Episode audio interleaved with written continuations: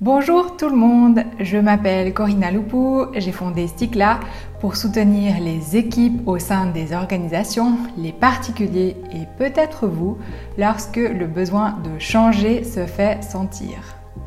Bienvenue sur Parallax, ici je partage avec vous différentes notions ayant piqué ma curiosité et qui me poussent à reconsidérer nos manières de travailler, de relationner et d'agir. Bonjour tout le monde, j'ai envie de tenter une série qui prenne un film, un livre ou une série comme prétexte pour évoquer des sujets qui me tiennent à cœur, comme la complexité appliquée ou le sujet des dynamiques relationnelles, histoire d'expliquer en quoi ça consiste, mais d'une manière concrète. Ma première tentative va porter sur la série The White Lotus, qui une série diffusée sur HBO en juillet 2021. En toile de fond, on a un hôtel 5 étoiles situé dans une station balnéaire paradisiaque de Hawaï où de riches clients et clientes sont venus en vacances et ils côtoient le personnel dont la tâche principale est de se plier en quatre pour satisfaire les besoins de ses locataires passagers. Mais assez vite, derrière le sourire des protagonistes, on devine un malaise, les sourires sont plutôt des grimaces. Tous et toutes vivent mal quelque chose. Et donc à travers cette série, je propose d'illustrer comment, en partant de ce mal-être, certains vont changer de manière radicale grâce à ce qui est appelé un trajet dynamique dans les domaines du canéphine. Canéphine, en deux mots, c'est un framework permettant de donner du sens à ce que l'on vit pour décider comment agir au mieux. Pas besoin d'en savoir plus pour cette vidéo.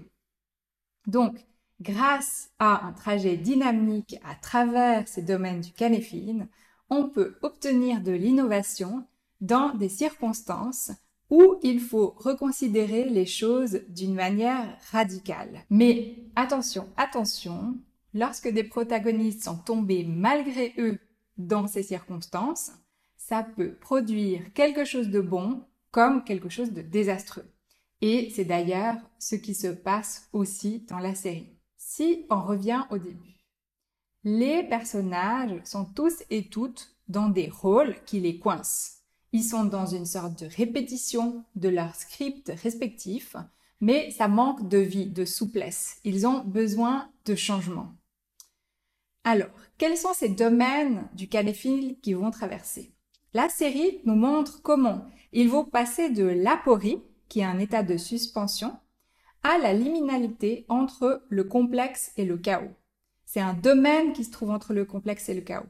Et comment, ce faisant, cela va provoquer un changement bénéfique pour certains personnages et une résolution désastreuse pour d'autres tandis que certains encore retournent au statu quo une fois l'aporie, donc euh, l'état de suspension dissous. Ne vous en faites pas pour ces termes, si vous semblent inconnus, vous allez très bien comprendre sans ça. Alors par contre, spoiler alerte, je vais devoir dévoiler des événements de l'intrigue, alors si vous ne voulez pas en savoir plus car vous n'avez pas encore vu la série, il est temps d'arrêter de regarder la vidéo. Donc, parmi les personnages venus en vacances, on a un couple de jeunes mariés en lune de miel, dont la jeune fille Rachel vit une crise d'identité suite à son mariage. Et puis on a aussi Shane, son mari, qui se trouve plongé lui aussi dans une crise, mais cette fois parce qu'il se lance dans un combat avec le responsable de l'hôtel Armand, car il n'a pas pu obtenir la suite que sa mère avait réservée pour lui et sa femme.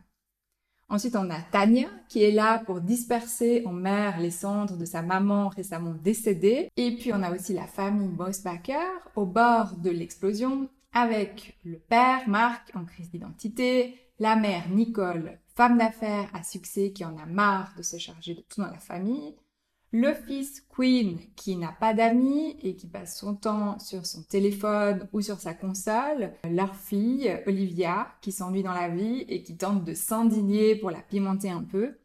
Elle est venue avec son amie Paula qui, en tant que non-blanche, se retrouve dans une situation particulière puisque les privilèges des blancs lui saute aux yeux sur l'île, ainsi que l'exploitation des personnes indigènes, mais en même temps, elle est venue en tant que cliente, et donc elle se retrouve un peu en porte-à-faux euh, dans cette histoire. Alors face à eux, on retrouve les salariés du White Lotus, on a Armande, le responsable de l'hôtel, c'est lui qui est le gardien du temple et garant du fait que tout le monde se plie en quatre pour les autres. C'est la caricature du comportement parfait pour garantir que les clients et clientes se sentent bien. Et puis on a Belinda, la gérante du spa, qui est dans la routine sans être vraiment épanouie. Et enfin, on a Kai qui travaille à l'hôtel, mais qui en parallèle essaye de récupérer la terre appartenant au sien et qui a été volée par les promoteurs pour construire cet hôtel. Alors, en arrivant sur cette île, les clients et clientes se retrouvent dans un temps suspendu par rapport à, à leur vie habituelle et cette île leur donne l'opportunité de vivre autre chose et aussi de se transformer. On arrive là dans cette situation d'aporie dont je vous parlais avant. Et c'est en entrant en interaction les uns avec les autres, euh, les hôtes avec le personnel de l'hôtel, qu'on va basculer dans des états où des opportunités de changer sont possibles. Car contrairement à ce que certaines cultures occidentales essayent de nous faire croire, on n'est pas des individus comme ça suspendus avec des aptitudes, des compétences, des rôles spécifiques sous cloche en nous-mêmes. On devient quelque chose, on endosse un rôle, on entraîne même une compétence seulement lorsque on est en interaction avec les autres. Et dans cette série, c'est justement flagrant. Prenons le couple formé par Marc et Nicole. Ils sont malheureux dans leur mariage. Nicole est le pilier de la certitude et de l'affirmation. Elle déclare être celle qui porte tout dans la famille. Elle ne s'autorise à aucun moment la vulnérabilité ou même le doute. Dans le duo avec son mari, ce rôle est par conséquent justement entièrement porté par Marc, le mari, qui est celui qui doute, qui chavire, et il a même une aventure ce qui contribue encore plus à figer cette situation dans laquelle les deux sont coincés. Ils sont coincés dans des rôles distincts où ils manquent de souplesse et ils manquent de possibilité d'être soit dans le contrôle, soit dans le doute. D'un côté, on a celle qui porte la certitude et l'affirmation, et de l'autre, on a celui qui porte le doute et la vulnérabilité. Et euh, chacun reproche à l'autre sa manière d'être. Et soudain, une situation tout à fait inédite se produit. Et là, on plonge dans le domaine de la liminalité entre le chaos et le complexe. Alors que Nicole revient dans sa chambre d'hôtel, elle se fait attaquer par Kai, dont on va évoquer plus tard la trajectoire, qui souhaite fuir avec des bijoux qu'il vient de voler. Et c'est là que Marc, le mari, il revient lui aussi dans la chambre et il trouve sa femme en danger.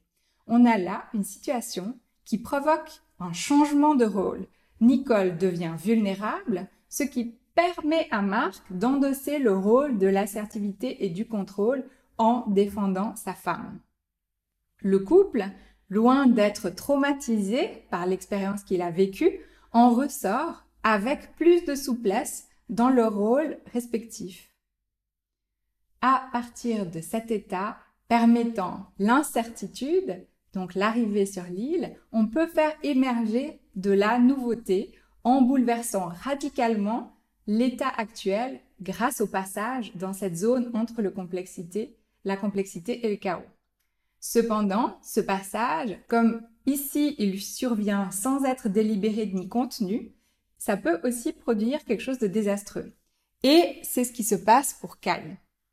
Alors qu'il a une aventure avec Paula, l'adolescente venue en vacances avec la, famille Mosbacher, il lui parle de sa volonté de récupérer les terres sur lesquelles l'hôtel s'est dressé et qui a été et qui ont été volées à sa famille.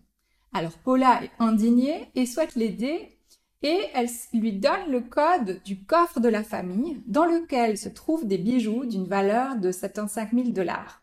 Elle lui indique une plage horaire où la chambre aurait dû être vide car tout le monde aurait dû aller faire un tour en mer. Et c'est là qu'une plongée dans le domaine entre la complexité et le chaos s'opère lorsque Kai décide de mettre le plan de Paula à exécution est de voler les bijoux. Justement, parce que manque de chance, Nicole se fâche, ne va pas en mer, mais à la place revient dans sa chambre. Comme on l'a vu plus tôt, la situation se déploie alors avec son mari. Kai parvient quand même à voler les bijoux et à s'enfuir, mais quelques heures plus tard, il sera arrêté. Il passe ici de victime d'une injustice à criminel. Le passage par la zone complexité chaos a opéré un changement de rôle pour lui aussi, mais tout à fait défavorable.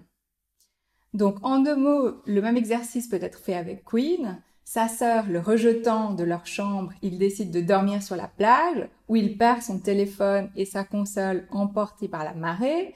Nouvelle situation, plongé dans la zone complexité chaos. Après quelques autres tentatives de sortir de cette situation sans opérer de changement, en empruntant par exemple le téléphone de son père, il se retrouve à s'entraîner avec des personnes locales dans une pirogue hawaïenne. Ceci va provoquer un véritable changement radical chez lui, au point où, à la fin de la série, il n'embarque pas dans l'avion avec sa famille, mais il s'échappe pour continuer à naviguer avec ses nouveaux amis. Autre cas, mais cette fois désastreux, Armand, le responsable de l'hôtel, c'est sa rencontre avec Shane, qui l'a pris en grippe car il n'a pas obtenu la suite que sa mère avait commandée, qui le fait plonger à plusieurs reprises dans le chaos, car il supportait déjà à peine ce rôle de robot tout sourire, toujours parfait pour satisfaire des clients et clientes pour y gâter. Et c'est là qu'il chavire dans euh, le domaine du chaos complexité en prenant de la drogue et allant jusqu'à s'infiltrer dans la chambre de Shane qui le poignarde par accident croyant qu'un intrus s'y trouvait. Donc là, c'est vraiment une résolution dramatique. Résultat, sur 11 personnages, en mal de changement radical, la plongée dans la zone liminale entre la complexité et le chaos a été dramatique pour deux d'entre eux, Kai et Armand. Pour trois autres, ça a débouché sur la possibilité d'incarner un autre rôle, comme pour Queen, Mark et Nicole. Et pour tous les autres, malgré un passage par ce domaine, on est revenu en arrière sans avoir pour autant opéré de changement et donc on reste pour eux dans le malaise. Voilà pour cette relecture de la série de The White Lotus grâce à l'une des trajectoires des dynamiques du canifine visant à créer de l'innovation de manière radicale.